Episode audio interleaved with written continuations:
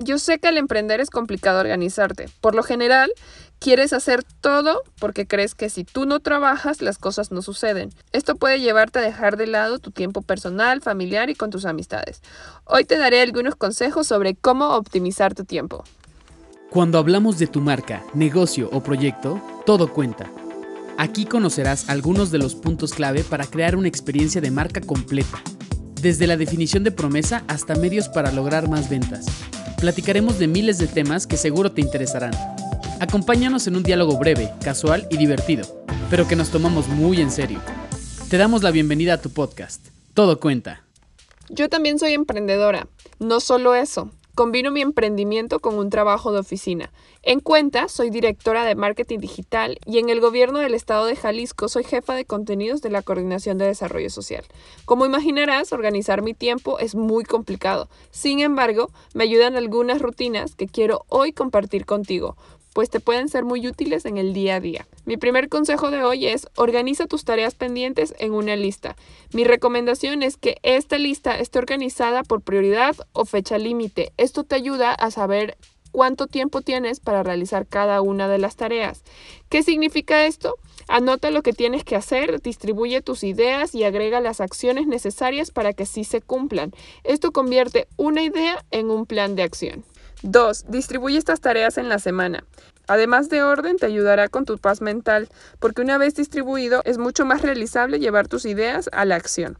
A mí me ayudó porque en lugar de frustrarme un día por no cumplir, por ejemplo, 10 objetivos y solo lograr 5, ahora sé que cumplo uno diario hasta llegar a la meta. La paz mental es importante porque puedes ser paciente con tu emprendimiento y puedes comprometerte a poder lograr tus objetivos a través de pequeñas tareas y acciones diarias. 3. Organiza tus rutinas diarias personales y ahí agrega tus objetivos de emprendimiento. Por ejemplo, en mi lista de acciones diarias tengo 30 minutos de estudiar, que es lo primero que hago en el día, 30 minutos de lectura, ejercicio, meditación, 15 minutos de inglés a través de la app Duolingo y la programación de mis tareas de trabajo diarias. En el proceso, evita saturarte de trabajo. Es bueno que hagas pausas para distraerte, activarte físicamente o simplemente relajarte. De hecho, te recomiendo una app que me ha resultado muy útil, a pesar de que cualquier teléfono tiene cronómetro. Esta es más amigable y me gusta cómo funciona. Se trata de Emphasis, está en inglés. ¿Cómo funciona? Esta app te ayuda a contabilizar tu tiempo y por cada 25 minutos de trabajo te da la opción de poner 5 minutos de descanso y por cada 4 sesiones de 25 minutos un break de 15 minutos. El cuarto consejo del día de hoy para optimizar tu tiempo es que ya sea en tu celular o una libreta puedas apuntar todas tus ideas o los pendientes que quieres ejecutar.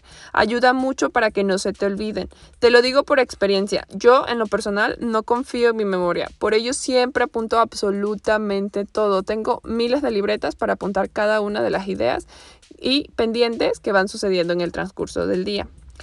El quinto punto, este nivel aún no lo alcanzo, pero siempre lo recomiendan, y es definir el tiempo para cada una de tus tareas. ¿Por qué no he llegado a ese nivel? Por dos cosas. Tengo problemas de atención y me distraigo con mucha facilidad. Entonces, por ahora no lo he logrado. Cuando logre desbloquear este nivel, Dios se los contaré y les platicaré cómo me fue. Estas son algunas de las acciones que realizo para optimizar mi tiempo y la tarea de hoy es que empieces organizando tu siguiente semana.